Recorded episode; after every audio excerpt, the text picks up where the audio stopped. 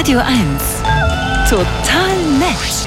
Online on air. Künstliche Intelligenz erschafft neue Bilder, neue Texte. Darüber haben wir in den letzten Wochen und Monaten immer mal wieder berichtet.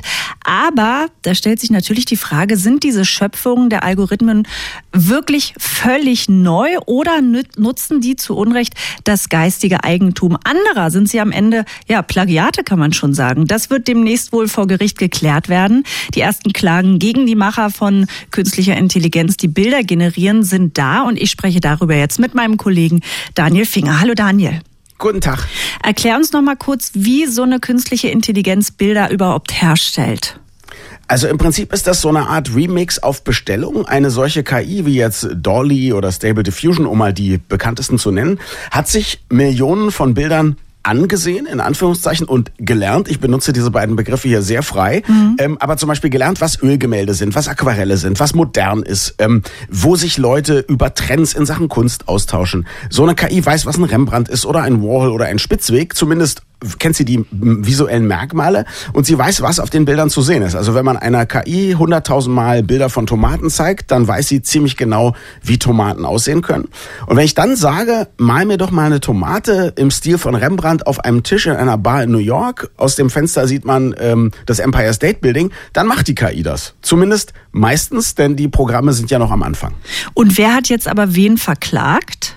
Also es gibt zwei interessante Klagen. Einmal eine Sammelklage, angestoßen von drei KünstlerInnen und einer Kanzlei in den USA, die auf Sammelklagen spezialisiert ist, ähm, gegen mehrere Plattformen, die solche Bildgeneratoren anbieten und die US-Bildagentur Getty Images, die ja der Welt Lizenzen mhm. für Stockfotos verkauft, die dann in der Werbung äh, und so weiter genutzt werden, hat ebenfalls geklagt. Und womit begründen die Kläger ihre Klage? Die Bilder, die entstehen, sind ja eigentlich ganz neu. Also einerseits damit, dass die Bilder eben Plagiate seien und keine ganz eigenständigen Schöpfungen.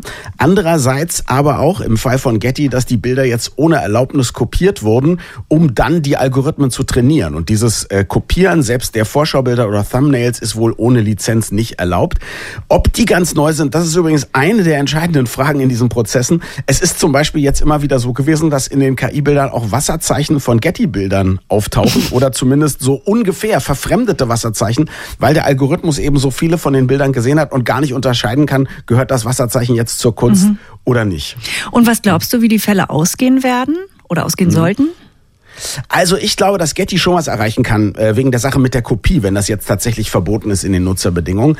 Ich glaube aber, äh, in den nächsten Jahren werden mehrere Sachen geklärt werden müssen. Erstens, welchen Maßstab haben wir eigentlich an eine Neuschöpfung? Also wenn ich überlege, Andy Warhol malt eine Suppendose mhm. und das ist dann Kunst. Aber wenn eine KI das macht, ist das dann auch Kunst oder ist das eine Markenrechtsverletzung? Und wer ist eigentlich kreativ? Also ist es die KI? Ist es der Mensch, der sich das Bild bestellt bei der KI, wie ich jetzt? Oder ja. ist es der Programmierer? Ja.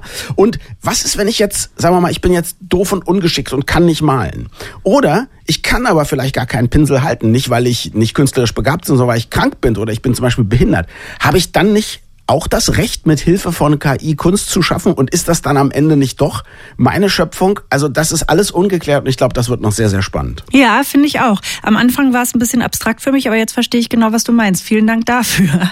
Die ja, ersten Klagen gegen die Macher von KIs, die Bilder generieren, sind äh, also da. Darüber habe ich gesprochen mit Daniel Finger und Sie selbst, die jetzt zuhören, können diese Woche nachmittags bei Max und Miley selbst künstliche Intelligenz austesten. Die beiden schreiben ja schon seit Montag mit dem Chatbot ChatGBT und Ihnen verschiedene Texte nach Wünschen. Das ist auch ganz spannend. Da können Sie sich also weiterhin rege beteiligen. Vielen Dank, Daniel.